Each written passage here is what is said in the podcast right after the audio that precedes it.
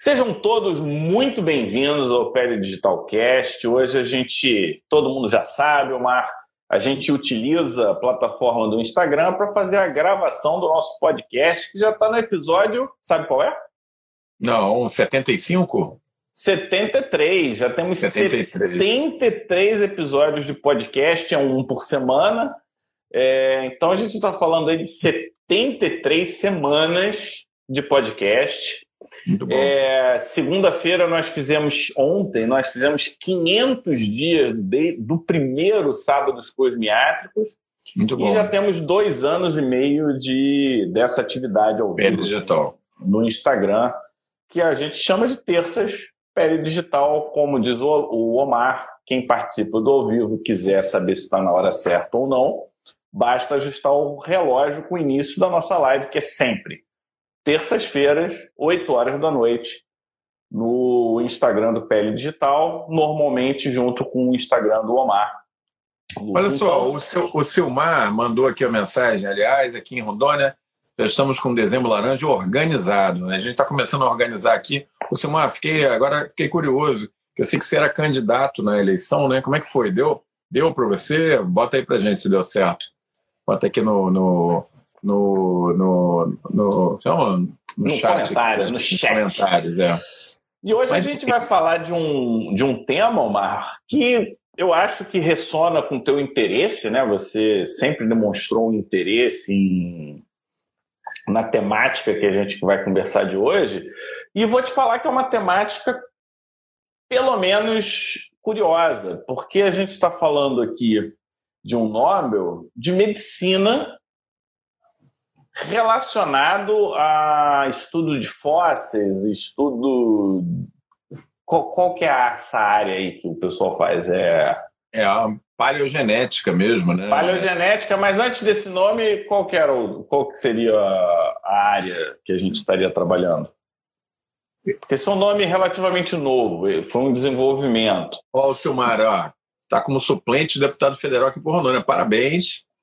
Que, tenham, que vocês tenham uma boa gestão e ajudem nosso país a, a melhorar ainda mais. Isso aí. Eu vi que você estava bem animado aí nas eleições, acompanhando, né? A gente está em outro estado, não pode te prestigiar, mas fico feliz que tenha dado tudo certo. É o quê? Isso é o estudo de antropologia? É, o- É, qual, é uma- qual é a área da. Na verdade, é antropologia, é, só que é antropologia 2.0, levada a um, a um refinamento, né? Porque a antropologia era baseado em quê? Em estudos é, sociológicos, é, em, em registros fósseis. Só que os caras deram um cavalo de pau nisso aí, né? É, eles começaram a retirar dos ossos, dos, dos resquícios, né? Muito mais do que simplesmente é, a impressão visual. Eles começaram a retirar material genético. É sobre isso que a gente vai falar hoje. Desse material. arqueologia, né? Poderia ser. Arqueologia é um. É paleogenética, na verdade, né? Paleo antigo, genética antigo. Esse é o melhor nome mesmo. É, não, é. Eu, eu tô, a gente vai evoluir um pouquinho sobre isso. Por que, que eu, antes, da, na pergunta, antes do top 5, é porque eu não imaginaria, num primeiro momento, que esse trabalho, sem avaliar de uma forma mais pormenorizada, eu não associaria à medicina. Eu associaria mais a- a- às outras áreas, né? E é muito interessante como a medicina reconheceu esse trabalho, né, de É, dessa conexão entre arqueologia, antropologia e genética, como sendo um- uma sub-área, uma complementação do estudo médico. Então, esse, é- esse é um assunto bastante interessante. E no nosso top 5 de hoje, Omar, eu quero saber quem é o cara que uniu a medicina, a antropologia e a arqueologia quem é o novo Nobel da Medicina. E eu não vou nem arriscar dizer o nome dele, porque eu não sei pronunciar o nome dele. É, o, é o professor Svan- Svante Pabo. É, o Svante é um nome comum, sueco, aliás, né? O Arrhenius, né?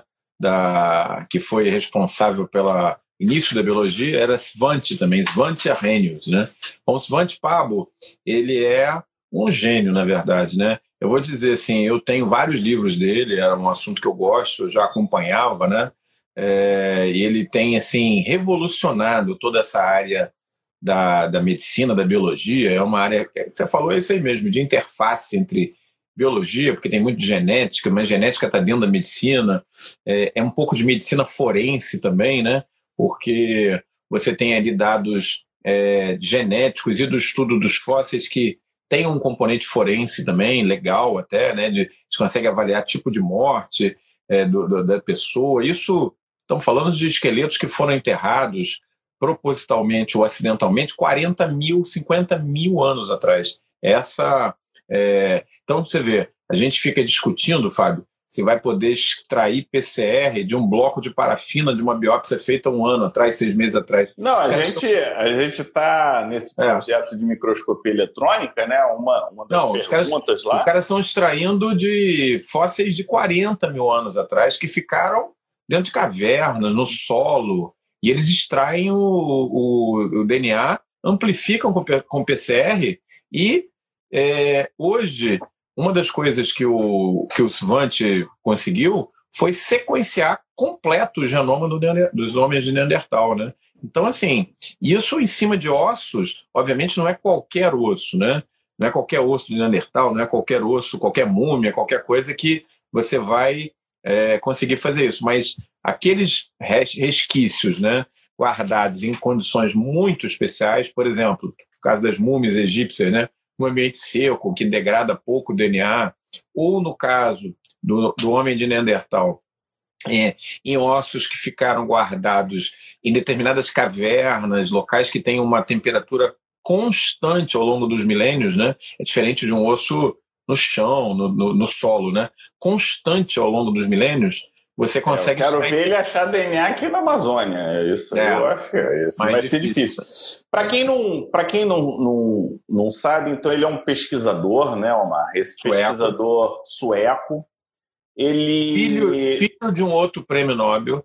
A história dele é o seguinte: ele é um. Ah, é? Legal. É, ele é um filho bastardo, como se dizia antigamente, né? Ele é um filho não desejado de uma relação do pai dele com uma esposa que não era oficial e isso marcou muito o Svante, né? Tem esse lado pessoal que eu acho que é interessante a gente comentar, né? Ele se sentia meio que negligenciado pelo pai. Então, aquela velha história que já deu origem a tantos filmes e séries né, na Netflix lá, né? Como é, às vezes um pouquinho de negação por parte da família pode ser o combustível para você crescer mais, né? Então ele veio de, um, de uma família em que o pai é um prêmio Nobel, sueco também, é, na área de, de saúde, é, e ele era o filho bastardo, né? De um, de um não desejado, vamos dizer assim, do casamento. Não era o, o casamento principal do pai. Não era oficial, né? Não, não, não era, era oficial. Falar, não era é, isso aí teve um impacto quando você lê. A, ele tem um livro que é a biografia dele e ele discorre muito tempo como o início da vida profissional dele foi também para mostrar o valor dele, a capacidade para o pai, né? Que era um prêmio Nobel, enfim, vindo desse ambiente familiar aí um pouco conturbado, né? É legal e o. É, num, deixa, eu, deixa, eu, só dar uma checada aqui nos teus top 5. É, eu acho que um ponto que é interessante lembrar de alguns aspectos né, do DNA. Lembrando que a gente tem dois DNAs, né? Para quem, quem não lembra, a gente tem dois. Então a gente tem um DNA nuclear e tem um DNA mitocondrial. Mitocondrial. Esse é um ponto interessante. Tem DNA mitocondrial pra caramba. É, por célula e tem um DNA nuclear. Com o tempo, o que, que acaba acontecendo? Você tem todas as degradações e os DNAs vão se misturando. Então, esse, é um, esse, é um, esse foi um dos pontos de dificuldade. Né? Como é que você separa os diferentes tipos de DNA? Porque, por que, que eu estou trazendo isso? Porque talvez a gente não tenha clareza da dificuldade de se criar a técnica. É, e quando, com o tempo, o que, que, tá, que, que acontece? Né? Você tem vários DNAs pequenininhos, que são os das mitocôndrias, você tem os DNAs mais compridos, que são os DNAs nucleares, você começa a ter fragmentação. Então, quando a gente puxa isso para o PCR, por exemplo, você tem. Quando você começa a ter falso positivo e falso negativo em PCR, o que, que acontece? Quando você tem os primos muito compridos, você precisa de um DNA mais preservado. Porque se ele não tiver preservado, você tem os falsos negativos, você não consegue achar a, aquela é o encaixe certinho do tamanho. Tem que ser do tamanho. E quando ele é muito curtinho, você tem mais chance de dar o diagnóstico. Em compensação, você começa a misturar é, com outros pedaços, porque a chance de ter coincidência naquela sequência começa a aumentar. Então, é, quando é, você trabalha. Ah. E outra coisa, né? Ah, o, o Svante, né, quando ele entrou nesse ramo, né, como ele começou a é, usar biologia molecular em arqueologia, era terra de ninguém. Né? Então, assim, as técnicas não eram desenvolvidas. Ele, ele é o pai, a mãe, o, enfim, o criador dessa área. Ele formou não sei quantos pesquisadores que deram frutos também. Tem outros pesquisadores ligados a ele. E um dos problemas principais, sabe qual era, gente? Separar o DNA que estava sendo amplificado do DNA atual, né? Porque você vai lá e pega uma sequência, poxa, essa sequência aqui é igual à nossa, mas isso pode ser contaminação do laboratório, contaminação da pessoa que achou lá o, o osso no sítio arqueológico. Então, então o como... nosso DNA pode. Nosso DNA. Como é que você vai separar? o DNA velho, né? Exatamente. Então você tem essa mistura de DNA mitocondrial e nuclear, e você ainda tem uma coisa pior, que é o DNA atual, é, contemporâneo, contaminando a amostra de 40, 50 mil anos atrás. Né? E fora bactérias, né, que tem DNA, ou seja, outros organismos DNA também podendo é, contaminar. Então, é, é, é, esse processo técnico, que eu não tenho a menor ideia de como é que é, eu acho que foi o, o grande gol dele, né? Ele é. conseguir. Foi refinando, né? O cara trabalha nisso há 30 anos, né? É, isso que eu ia chamar a atenção. Ele demorou décadas, não foi uma coisa de depois de dois anos, o Nobel apareceu no colo dele. E, na verdade, ele pega isso de um outro, que foi o professor dele de pós-doutorado, que eu não sei qual é o nome, mas ele, ele tipo, dá continuidade, né? Essa... Essa... É, é, é mais do que o início com ele, né? Começou com alguém, ele deu continuidade, isso traz para gente a importância das crias, né? Das crias acadêmicas, dos seus seus alunos, daquelas pessoas que compram a tua ideia, compram o teu sonho e resolvem sonhar junto, porque dá é. muito trabalho. E ele formou vários pesquisadores, europeus principalmente, americanos. Alguns deles já são é, autores de livros, não só de artigos, mas já chegaram ao ponto de serem professores titulares, associados de várias universidades. Então, realmente é um cara que a gente tem que tirar o chapéu porque ele está fazendo escola. Ele, ele pegou um campo, ele desenvolveu o campo que, dele, que é essa arqueogenética, é, paleogenética e tal. É, ele aprimorou, aplicou o PCR, aprimorou, formou um monte de gente. A gente tem que tirar o chapéu, realmente. É, e, e só a última camada, né? Então a gente viu que ele tem um pai acadêmico, ele tem uma dedicação acadêmica, ele tem uma inspiração em casa, né? É, e ele tem uma, um quarto fator. Ele trabalhou e desenvolveu isso na Alemanha, é, com apoio institucional e evolução institucional. Não é essa coisa de emprego público e não sai nunca mais, só sai quando fizer 75 anos de idade, né? O é. cara ele tem que mostrar produtividade e tem um apoio institucional para que a coisa aconteça aí você tem um cenário de Nobel, né? É, é, vale a pena a gente reforçar isso, porque não é nem de longe o que a gente encontra hoje aqui na, no nosso país. A gente tem uma certa dificuldade, mas são as características né, do, do nosso país e a gente realmente acredita que pode ser que no, no futuro a gente tenha alguma evolução, uma melhora. Né? No nosso top 4 de hoje, é, a gente está falando então de paleogenética. Então eu quero saber o seguinte: eu quero saber das múmias, né? Porque quando você pensa em arqueologia, quando você pensa em estudos é, do passado, você acho que uma das primeiras imagens que vem na sua cabeça é o Egito, né? As pirâmides, as tumbas e essas coisas todas. Me conta então nesse top de quatro, o que, que as múmias nos contam através da genética, através dessa nova área da medicina que é a paleogenética?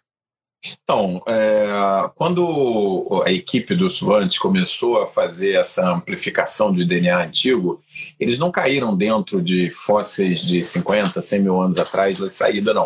Eles primeiro fizeram um pit stop, vamos dizer assim, e foi na múmia do Egito, que cá entre nós seria uma escolha lógica, né? São múmias que têm aí de 3 a 5 mil anos, então é um décimo, um vigésimo do tempo do, do que ele fez depois, que é o que levou ele realmente ao Nobel, né? que tem a ver com, com os Neandertais e tal, a gente vai falar nisso daqui a pouco, e ele fez esse pit stop. E o que levou ele a estudar as múmias egípcias foram algumas coisas bem interessantes. Então, assim, é muito, deve ser muito legal trabalhar nesse laboratório dele, porque o cara tem uns projetos muito doidos, né? Então, existiam duas discussões na literatura quando ele começou a trabalhar com as múmias egípcias. Número um, é, existia uma briga dentro sociológica, né, dizendo que os egípcios eram uma, uma sociedade negra, de pessoas de pele negra, porque eram africanos. E é, os afrocentristas, as pessoas que defendem as ONGs todas de, é, de direitos raciais para os negros e tal, defendiam que o Egito era uma civilização negra. E é, o registro histórico dizia que não, que essas populações egípcias eram populações de origem semita, portanto, do Oriente Médio, não eram negros, eram, na verdade, pessoas ali semitas, ou, enfim, uh, mas não negras como a gente imagina na África subsaariana. Então, ele foi trabalhar justamente em cima dessas múmias para inicialmente ver a origem genética, os marcadores genéticos que são característicos de cada uma das, das, das raças, diferentes raças, e ficou muito claro no estudo genético dele, apesar de que o pessoal das ONGs aí, do zumbi dos palmares e tal, deve levantar outra bandeira, mas que a civilização egípcia, obviamente existia miscigenação, mas ela era basicamente uma sociedade semita, que teve a sua origem provavelmente no, Oriente Médio, com é, trocas ali sociais e culturais com a antiga Mesopotâmia não era uma sociedade negra como a gente vai ver é, em muitos filmes, até as pessoas, os faraós e tal, como com traços negros, não era verdade. É, e a outra, outra, outra pesquisa bacana que ele se envolveu é com um faraó muito legal, porque o faraó mais famoso, Fábio, que todo mundo ouviu falar, é o Tutankhamon, né? Mas antes do Tutankhamon, teve um outro faraó muito bacana chamado Akhenaton. É, o Akhenaton é o primeiro momento que você tem é, notícia na, é, nas sociedades humanas, grandes sociedades, de monoteísmo. O monoteísmo ele não nasceu com os judeus, com Abraão, ele não nasceu com os católicos, ele não nasceu com, com o Islã, ele nasceu muito tempo antes com esse faraó chamado Akhenaton. E o Akhenaton ele, ele, ele é considerado um faraó herege no Egito, né? Tanto é que os faraós que seguiram ele mandaram apagar todos os sinais da existência do Akhenaton. O que, que ele fez? Ele acabou com a antiga capital do Egito, chamada Karnak, fundou uma nova capital, é, e ele é, acabou com toda a adoração que existia aos antigos é, panteão, né? Porque os egípcios tinham um, um, um, deus que tinha uma cara de jacaré, outro tinha uma cara de pantera, não sei o que. Ele acabou com isso, Anubis. Eu gosto da cara de gato. Cara de gato é. E aí ele começou a adorar quem? O sol. Akenaton é o enviado do Sol, né?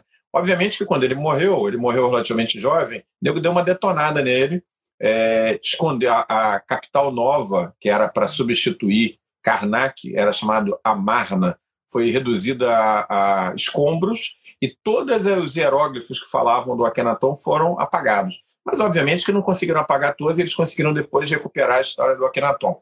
Mas por que, que ele foi trabalhar com o Akenaton? Porque o Akenaton ele tinha uma conformação facial muito peculiar. Quando ele era esculpido né, nos hieróglifos e tal, na, na, nas estelas dos egípcios, ele tinha é, uma alteração aparentemente facial, um crânio muito alongado, com um queixo muito pronunciado, e no corpo ele tinha uma alteração, aparentemente uma alteração é, da bacia, que fazia com que ele tivesse um, um aspecto meio ginecoide. Né?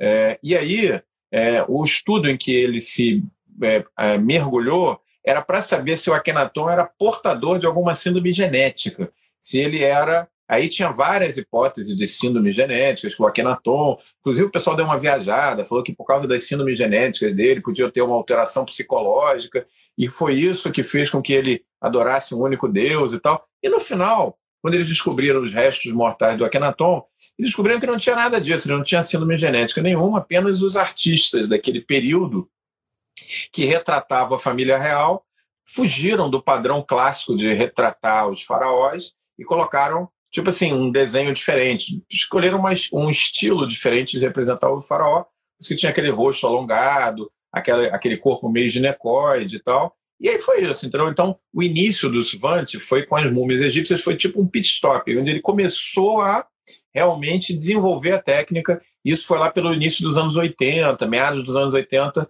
Então, a primeira parada dele foi com as múmias egípcias. Não é legal essa história? É, o pessoal disse que a tua cultura nos orgulha e nos humilha. Foi, foi aqui o comentário. É... Não é isso, não, é querendo... que eu sou fã do cara. O, o Silvante Pablo, eu já li alguns livros dele, conheço a, bio, a, biografia dele, já li vários artigos. Então, assim, é um assunto que vai dar para gente. Nós vamos fazer o seguinte: nós vamos fazer agora turismo paleoturismo com guia Omar. Então, toda Omar. vez que a gente fizer uma viagem, quando você quiser ir para o Egito, quando eu já tive quiser... no Egito. Tive eu no Egito, levei meus filhos, levei minha mulher, foi ótimo. Contou as histórias todas lá para o pessoal? Contei as histórias para eles. é, é, o, tem, várias, tem vários deuses né, do panteão egípcio, né? Tem um deus com cara de hipopótamo, tem um que parece a, a cara de uma leoa, chama Sekhmet tem um com cara de crocodilo, tem um com cara de chacal. E a minha mulher, a André, você sabe, ela é, ela tem fome compulsivamente, ela adora comer alguma coisa, né? E ela confundiu o nome da deusa Sekhmet com deusa Snack, que é a deusa de ela que estava com fome, queria fazer um lanchinho. Ela falou assim: "Mas é a deusa Snack?" Eu falei: "Não, a deusa Snack, eles têm que parar num bar e comer alguma coisa." Porque não existe essa deusa Não, ela foi criou lá, é. junto com a paleogenética, veio a deusa Snack, deusa Snack. É a deusa da, do, da comidinha. A deusa era Sekhmet, ela chamou de Snack. É, tá bom. Mas a, até esse momento, né, na, na história, a gente está vendo acho que aspectos mais antropológicos, a gente ainda não está fazendo muita conexão com medicina, né? não é. com aquela medicina que a gente entende, mas a gente está usando recursos da biologia, né? que é a pesquisa de DNA. É, as pessoas não sei se lembram, mas o, o genoma humano, ele foi, ele não é tão, ele foi identificado, mas não tem tanto tempo, é década de 90, né? Então a gente está falando de uma de um desenvolvimento de uma ciência relativamente recente. Aqui, ó, o Rafael tá botando O Rafael sempre acompanha a gente, faz umas perguntas maneiras. Tem sem essa história, o Rafael, que, o, que a figura do Moisés teria sido baseada. É, na verdade, o Moisés não teria existido como figura histórica, ele seria baseado na história do Akhenaton, que é, segundo os registros históricos, o primeiro líder no mundo a propor uma, o monoteísmo. Tem realmente essa história. É, se era mesmo a mesma pessoa ou não, provavelmente não, mas existe essa discussão sim.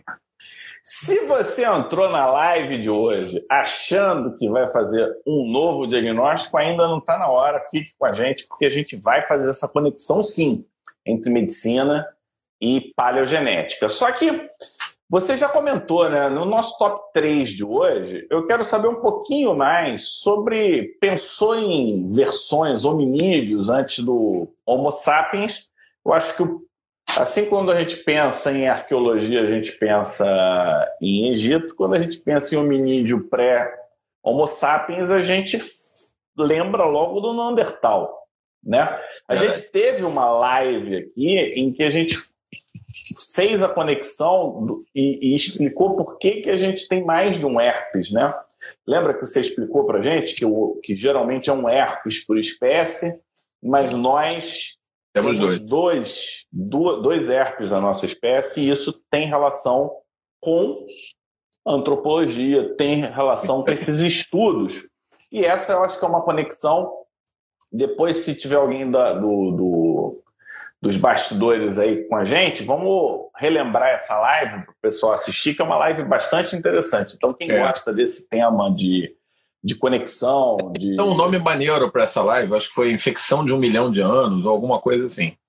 Foi, a gente estava numa fase inspirada. Eu acho que, é. acho que foi logo, tem uns dois anos, essa é uma live antiga. Uma live, é uma antiga. live antiga. Mas o, os assuntos eles vão se conectando. No nosso top 3 de hoje, eu quero saber, Omar, o Nandertal é seu primo, ele é meu primo ou não tem nada a ver com a gente?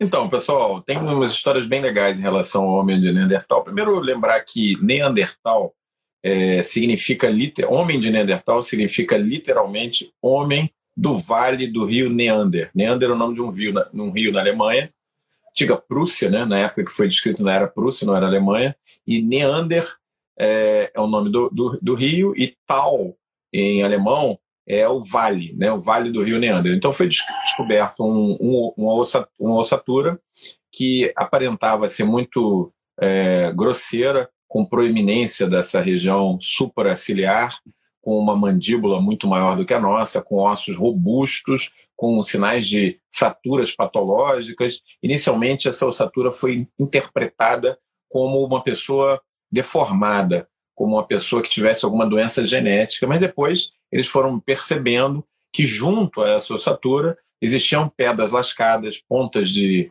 é, de lanças, de, de, de, flechas, e foram descobrindo outros ossos e viram que não era só no, no Vale do Rio Neander, mas sim, na verdade, em toda a Europa.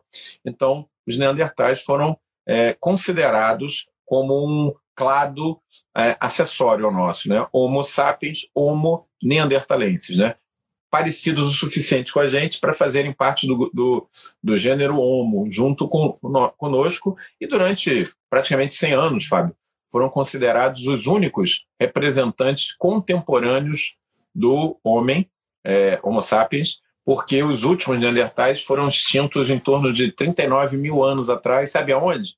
Portugal. Os últimos, último país do mundo em que teve homem de Neandertal foi Portugal. Por quê? porque ele é o extremo da, da Europa, foi o que sobrou para ele conforme os nossos antepassados Homo sapiens saíram da África e foram é, tomando né, toda aquela região. Existia uma discussão muito grande no que se realmente é, o ser humano e o homem de Neandertal ter, teria tido algum tipo de relação social, cultural, trocas, é, interagindo de alguma maneira. O que, que foi a grande contribuição do Svante, né? Com, com, os trabalhos dele, aí já, já, já saindo do período das múmias e entrando já nos anos 90. Ele simplesmente conseguiu sequenciar o genoma do homem de Neandertal. Lembrando que o genoma humano foi sequenciado pela primeira vez no ano 2000. Então, sequenciar o genoma do Neandertal foi é, um grande avanço, né? isso já no, no início dos anos 2000, porque possibilitou a comparação direta entre o genoma nosso com o genoma de uma outra espécie pertencente ao gênero Homo. E o que se viu foi uma homologia muito grande, né, gente? Uma, uma, uma paridade muito grande, né? Imagina, a gente tem uma homologia muito grande com o chimpanzé, que é praticamente 97%, imagina com o Homo neandertalensis. Mas existia na literatura, Fábio, uma discussão muito grande se é, esse, como teria sido essa relação entre é, o ser humano e o homem de Neandertal. Se teria sido uma relação amistosa, se teria sido uma relação predatória. O fato é que não existem mais homens de Neandertal hoje e que o registro é, fóssil foi mostrando que os homens de Neandertal eram abundantes, toda a Eurásia, Europa e Ásia e Oriente Médio, por volta de 60 mil anos atrás, e 39 mil anos atrás não existia mais homem de Neandertal. Os homens de Neandertal mais atuais, mais modernos, foram aparecendo apenas na Península Ibérica, Espanha, Portugal e finalmente desapareceram. Então a discussão era essa. Essa relação foi amistosa? Essa relação foi é, agressiva? Essa relação, como é que ela funcionou? Existia ela foi um... amorosa, Omar. Eu quero saber, então, eu quero saber se teve amor também. Então, eu quero saber se ela foi, teve briga. E aí eles descobriram já nos anos 2000 uma ossatura de um menino em Portugal que parecia ter características mistas entre o homem de Neandertal e o ser humano. Foi descoberto em Portugal isso por um, um, um paleontólogo português. Bom, essa discussão ela estava na literatura, não sei o quê, papapá, até que, quando houve o sequenciamento genômico do Neandertal, caiu o queixo de todo mundo. Por que, que caiu o queixo de todo mundo? Porque nós descobrimos uma coisa que não era imaginável até então.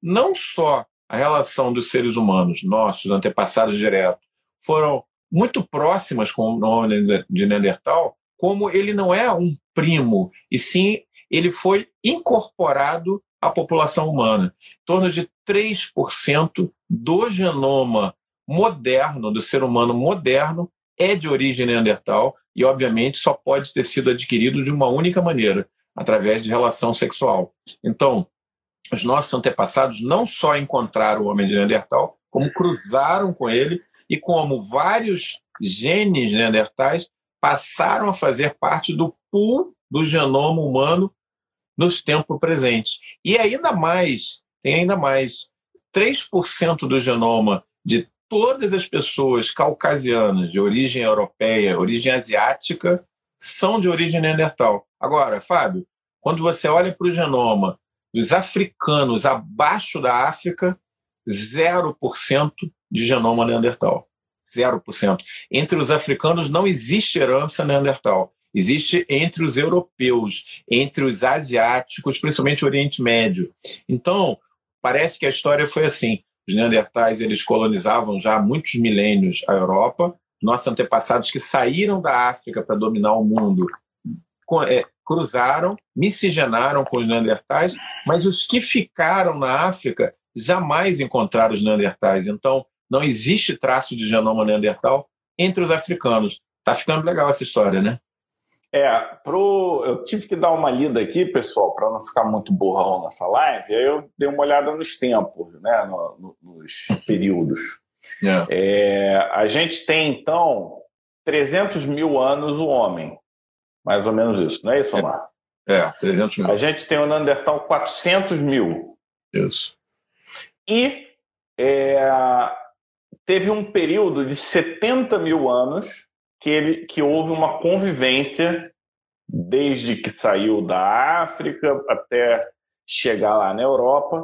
Por 70 mil anos foi quando eles se encontraram na questão lá de Eurásia, mais para mais o oeste, né? É. Mais para o lado europeu.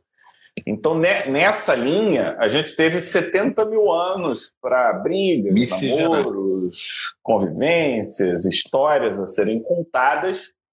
E é isso aí, né? Entre 1 a 4% dos, dos genes europeus e de alguns asiáticos é Neandertal. E ele identifica isso em diversas e diversas situações, que é é aí que a gente começa a fazer as conexões entre os estudos dele com algumas situações clínicas que a gente está vendo nos dias de hoje. Então, vamos pegar o exemplo atual do Covid, né? Ele identificou dois, ele tem dois trabalhos de Covid. Um trabalho de Covid que ele identifica gene de Neandertal que protege e num segundo trabalho, que na verdade é o primeiro, que é um gene de Neandertal que está associado às formas graves de Covid. Então, uma troca de aminoácido num gene determinado faz com que a pessoa seja mais ou menos suscetível, no caso desse, desse de Covid. Né? E para quem quiser saber um pouquinho do, do timing, só para você ter uma ideia, a primeira sequência de DNA de Neandertal foi publicado em 1997. E aí o título é Neanderthal DNA Sequences and the Origin of Modern Humans. Isso foi na revista Cell, muito que é uma legal. revista é, de impacto muito grande né, na, na, no meio acadêmico.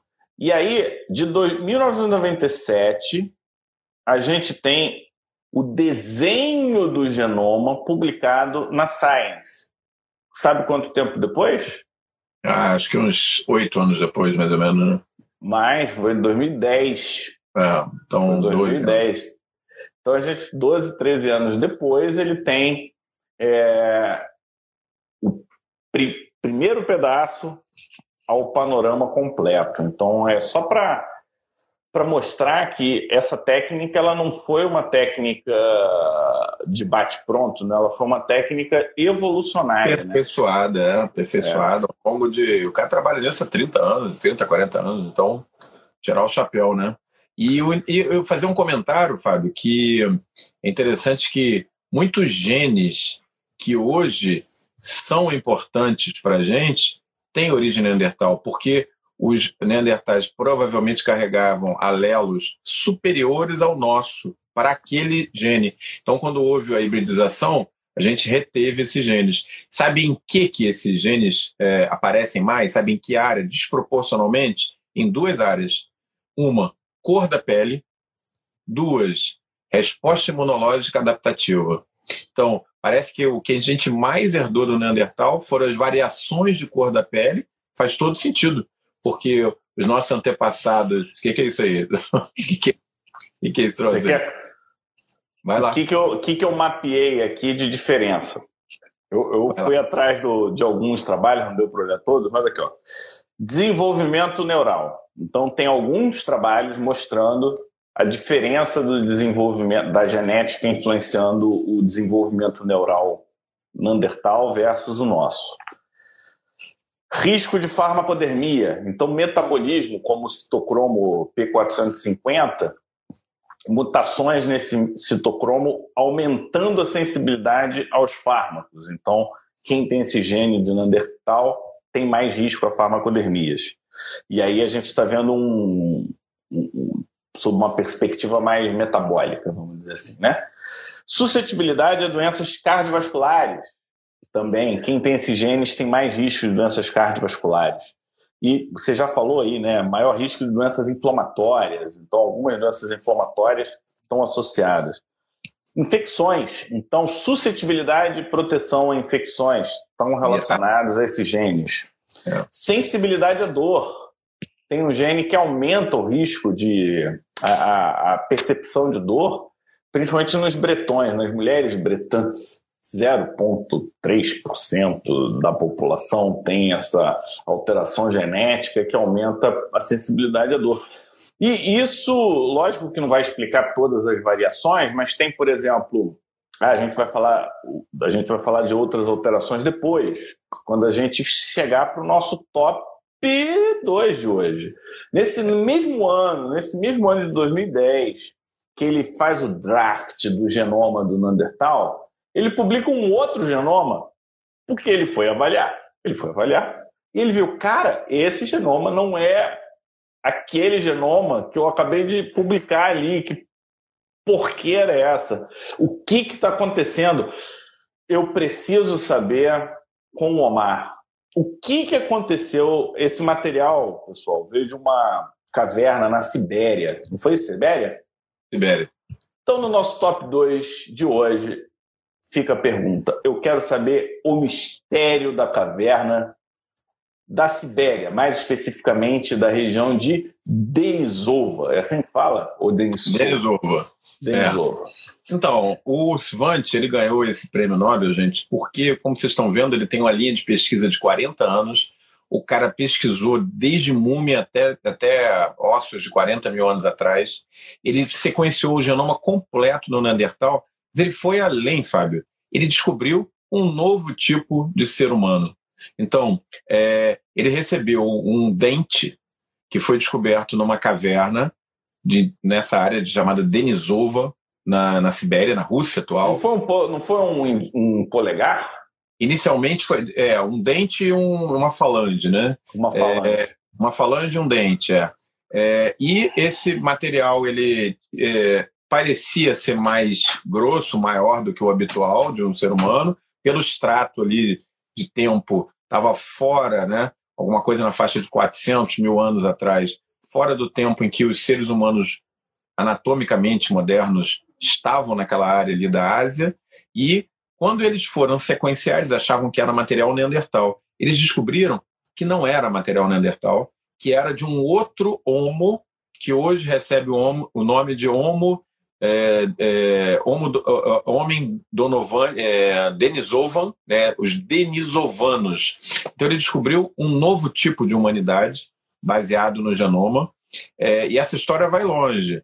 É, conforme ele foi é, avaliando, foram chegando outros ossos, né? Ele foi, ele descobriu uma história e ele foi atrás do filme da meada nos últimos 20 anos, é, 15, 20 anos, mostrando o seguinte, que uma população original de antepassados nossos saiu da África há 500, 600, 700 mil anos atrás. Quem ficou na África deu origem aos, aos, aos homens atuais, moderna, modernos, né? Homo sapiens. Uma parte desse pessoal virou em direção à Europa, deu origem aos Neandertais. E a outra parte, o outro braço, virou para a Ásia e deu origem ao homem de Denisova, os denisovanos. Obviamente que é, vocês eu já viram, né? feio esse nome. É, Denis, não, é, não gostei não, mas é o nome lá. É, eu vi, eu vi que é, é, um deve ser um modus operandi, né? Quando eles descobrem, eles homenageiam a região, o local geográfico, o local, né? É. E aí o que que acontece? Nesse momento, Fábio, nós tínhamos pelo menos três espécies dividindo, três, nós somos os únicos hoje, né? dividindo o planeta Terra. Homo é, neandertalenses, Neandertal, é, no que é hoje Oriente Médio, é, partes da Ásia mais é, ocidentais e toda a Europa. Os seres humanos modernos na África, abaixo do Saara, e para a Ásia toda, os denisovanos. E aí, que populações hoje carregam DNA do homem de Denisova? Os aborígenes australianos e os nativos de Papua Nova Guiné, 7% do genoma dos aborígenes australianos e do pessoal da Papua Nova Guiné é de origem denisovana. Então, é, não só houve miscigenação dos seres humanos, nós atuais, com o homem de Neandertal na Ásia, na, na Europa, como houve miscigenação com os denisovanos na Ásia, como houve miscigenação dos neandertais com os denisovanos também. Ou seja, mostrando que os seres humanos naquela época, como hoje, não deixavam passar nenhuma oportunidade de se é, conhecer, vamos dizer assim, intimamente. Né?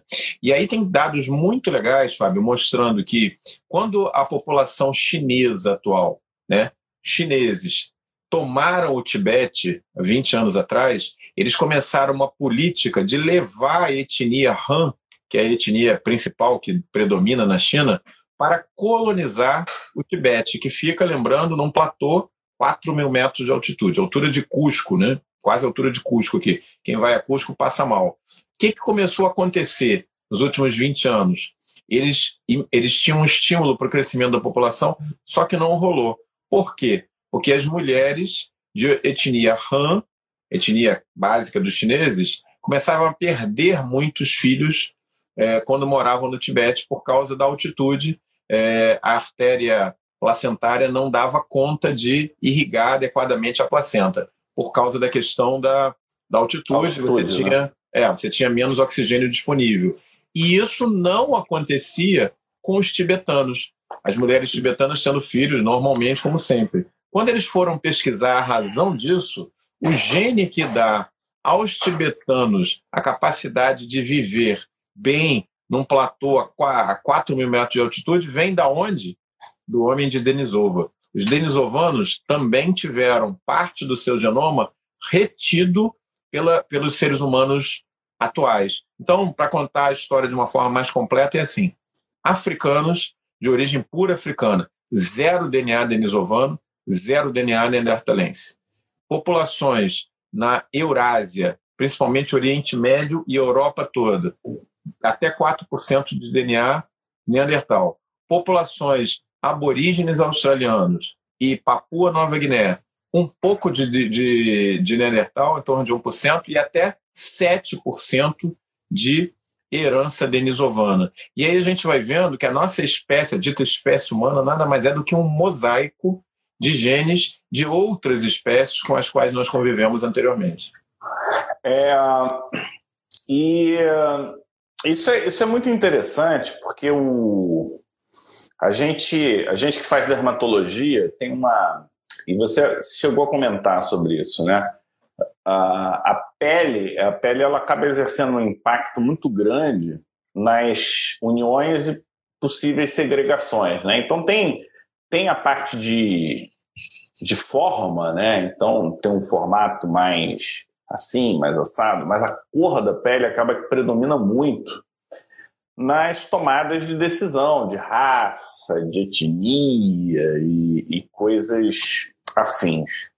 Para alguns, principalmente para o pessoal que tem uma linha mais antropológica, eles entendem que as diferenças de cores e os formatos eles são muito mais relacionados a processos adaptativos ao clima do que a alterações é, de raça ou de etnia propriamente dita. Então, hoje, de acordo com algumas linhas, etnia seria mais uma questão cultural, né, do que genética, e a raça teria uma pegada um pouco mais genética. Eu, eu misturei, eu fiz esse preâmbulo aqui para você, junto do top 1, você trazer um pouco como a gente deve ver essa questão de raça, subtipos de, de Homo sapiens, se é que realmente tem, se é que realmente não tem, junto com a surpresa. No nosso top 1 eu quero surpresa, mano. Qual foi a surpresa inesperada que nós tivemos com a colonização humana da Europa, eu vi que ele tem vários trabalhos de subtipo, né? Os que foram do Gibraltar, os que são da Bulgária e os Homo sapiens da região tal, os Neandertais de outra região. Ou seja, ele começa a fazer um mapeamento dessa generalização que você trouxe aqui para gente e deve ter tido notícias muito interessantes, mas não esqueça de dar a sua opinião sobre a minha perguntinha também, que é um extra. Então, é, se não faltasse nada mais no trabalho do Svante Pabo, se vocês achavam que ele não merecia o prêmio Nobel, ele, obviamente, sendo sueco e trabalhando mais com populações europeias, ele mergulhou a fundo na origem dos europeus e foi atrás de, do padrão genético da população europeia. População essa que se espalhou pelo mundo, que colonizou é, as Américas em grande parte, que talvez seja a população é, culturalmente é, se colocando numa posição de, em alguns momentos até de superioridade, se achando superior, né? E os dados, pessoal, mostram algumas coisas muito interessantes. Primeiro, que os primeiros seres humanos, aqueles que tiraram os neandertais do seu habitat, que provavelmente tiraram os denisovanos do seu habitat, que miscigenaram-se com eles é, e que se estabeleceram na Europa desde 40 mil anos atrás, mas que eram, num primeiro momento, caçadores-coletores. Eles eram, não tinham agricultura, não tinham uma cultura como nós temos hoje, cerâmica, neolítico, nada disso. Eles eram caçadores, eles viviam em bandos e tal. Para surpresa, quando o sequenciamento genético saiu, principalmente tem dados bem legais sobre isso, é, na Inglaterra, em que existe um bom registro fóssil, mostrou que esses seres humanos eram negros de pele, com olhos azuis grande parte dos aborígenes, é, dos, dos seres humanos que povoaram a Europa, que desbancaram os Neandertais, portanto, 40 mil anos atrás, tinham pele negra e olhos claros. Uma mistura que hoje quase nós não vemos. Parece que essa mutação para olhos claros, olhos azuis, na verdade, é, ela surgiu por alguma razão que não é bem clara, talvez tenha se fixado por uma questão até estética, o fato é que, em pouco tempo, ela se espalhou como pólvora. Então, se a gente tivesse uma máquina do tempo que pudesse nos levar ao passado da Europa, 40 mil anos atrás, vocês provavelmente teriam uma surpresa. Teriam uma população vi vivendo naquela área, já não teríamos mais os neandertais, e que é, teria pele negra, olhos claros, na sua maioria. É, e o mix populacional europeu ele só foi sofrer uma alteração, ele só foi ser alterado para pessoas de pele mais clara quando houve as invasões de populações de agricultores vindas do Oriente Médio é, e de partes da Ásia, que carreavam pele mais clara e que boa parte desses genes relacionados à pele mais clara são uma, uma, um, é, um presente, vamos dizer assim, uma característica genética vinda dos homens de Neandertal. Então, olha que coisa interessante. A gente fala tanto em racismo, tanto em raça negra, raça branca, não sei o quê. Os primeiros europeus eram negros, de olhos claros, pele negra. E o gene para pele branca foi um gene de adaptação às latitudes, à quantidade de sol que existia na Europa, mas que não veio originalmente da nossa raça Homo sapiens, veio do homem de Neandertal, trazido pelos agricultores para a Europa já em tempos mais recentes, com alguma coisa em torno de 10 mil anos atrás. Então, os arianos de raça pura, na verdade, eles são verdadeiros vira-latas de é Neandertal é com Homo sapiens. É isso que você está dizendo? É verdade. é verdade. Ah, o que o registro histórico, e aí entra um outro dado, o registro, vamos ver se a gente vai ter tempo de falar sobre isso, o registro linguístico, porque se descobriu que as línguas vão mudando, vão mutando, assim como muda a, característica social e genética das pessoas. Então, a população europeia é formada por três ondas de migração. Homo sapiens, que substituiu os homens de Neandertal que tinha uma pele negra, inicialmente olhos claros. Segunda onda, isso 40 mil anos atrás. 10 mil anos atrás, veio a primeira onda de agricultores. Agricultores que vieram de pele mais clara, que vieram do Oriente Médio, que vieram da área, áreas ali da Rússia, e que invadiram a Europa e foram se miscigenando, em alguns momentos, obviamente, matando, mas na maioria das vezes assimilando e tendo relações sexuais com essas populações de pele negra anteriormente. E o mix europeu se fecha há sete mil anos atrás, quando vem uma terceira leva, vinda provavelmente do norte do Irã, trazendo o quê? Mais pessoas de pele clara e, principalmente, Fábio, nesse momento, a língua que nós falamos é, o proto-indo-europeu, a língua mãe que deu origem ao, às línguas da Índia, que deu origem ao sânscrito né, na Índia, que deu origem às línguas iranianas, que deu origem a virtualmente todas as línguas europeias, vem dessa terceira onda de migração. Isso, gente, não sou eu que estou inventando ou falando. Esse, isso é baseado nos trabalhos arqueológicos de centenas de pesquisadores, arqueologistas e tal, e muito do trabalho de quem? Do novo prêmio Nobel Svante Pabo. Então, assim, é, é, é um daqueles homens que realmente tem uma contribuição que mudou a forma da gente ver a nossa própria espécie, né? Ele merece amplamente o prêmio Nobel. É, eu, eu acho, inclusive, que o. Se você for olhar, né? É porque não se encara, não tem Nobel de antropologia, não tem Nobel de arqueologia, porque se tivesse, ele ganharia mais de um Nobel, né? E, e, ele, e ele traz coisas muito interessantes, do tipo. É, para só com teoria, né? A partir do momento que você começa a trazer esse, essa linha de trabalho dele, ele começa a conectar pelo genoma as origens e vai fazendo esse mapeamento que deve ter um trabalho de informática muito muito elaborado também, né? Você, ter esse controle de dados. Mas você não me respondeu a minha pergunta. Existem raças humanas?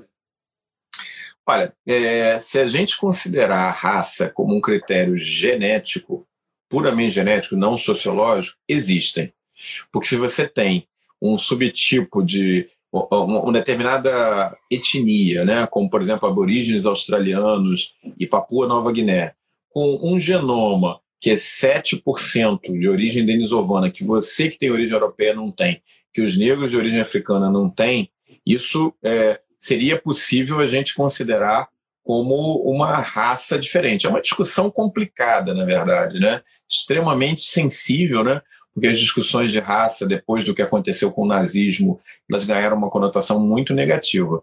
Mas a gente também não pode negar que existem diferenças genéticas importantes entre populações humanas, mas, gente, não tão importantes que impeçam é, um, um homem é, australiano, aborígene australiano, ter filhos com uma mulher europeia. E o critério, o Fábio, de uma mesma espécie é você poder ter relações sexuais e produzir é, descendentes que sejam férteis, né? Essa é a definição básica de uma espécie. Então, existem diferenças genéticas, elas são inegáveis, mas elas, é, mesmo assim, não são suficientes para nos transformar em, em, espécies diferentes. Somos uma mesma E qual espécie. é a definição de espécie?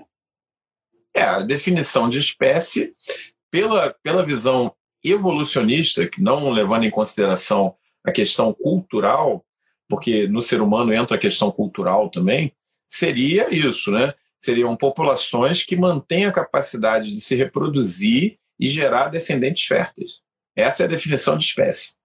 É, então, para você, e definição de raça, quanto de alteração você tem que ter para poder dizer isso é uma nova raça? Isso, isso é um número empírico, né? É. Eu acho que esse é que é um, esse é que é um ponto, né? É, é raça ou é seleção natural? É. Então, hoje não faz tanto sentido a seleção natural, mas isso fez sentido, né? Porque quando você fala disso, a gente fala de é, dezenas de milhares de anos. Então, eu acho que o exemplo do Tibete é um ótimo exemplo nesse é um sentido, exemplo. né? É, não importa, se a gente fosse para o Tibete, provavelmente nossa, nossa, a gente não teria cria lá, a gente não ia conseguir se desenvolver. Provavelmente a gente morreria logo, né? A gente não teria essa adaptação que eles têm. É, esse foi um tema que a gente não podia deixar de falar, né, Omar? É um Nobel já está se tornando um clássico do Pele Digital, a gente comentar sobre os prêmios Nobel. Tomara que não venha nada muito complicado ano que vem, porque se for uma coisa muito fora do nosso radar, a gente vai ter que chamar um convidado, né? É, é. Fica até uma sugestão, se, se tiver algum colega que seja geneticista ou que trabalhe um pouco, para a gente poder fazer uma, um podcast de, mais aprofundado desse tema, também seria interessante. E eu lembro de um artigo que eu li para a gente poder finalizar hoje, tem um, uns anos atrás, e, eles, e, e, o artigo ele falou o seguinte, né, que o futuro da ciência está na translação, está na conversa entre as diferentes é, áreas, áreas de conhecimento. Então é antropologia com genética, com medicina, né? E isso vem, isso ele fez. Ele, ele pegou a genética, trouxe para um estudo antropológico, faz associação com riscos, doenças, proteção. E, e esse é um momento em que ele une mundos que há um tempo atrás a gente não, nem, nem consideraria, né? Então Agradeço a presença, seja bem-vindo. Nada mais de viajar, você agora só pode tirar férias ano que vem. E grande abraço, boa noite a todos e a palavra é sua. É isso aí, Fábio. Sempre um prazer estar aqui contigo nesse nosso clássico Pele Digital de dois anos e meio. Espero que vocês tenham gostado.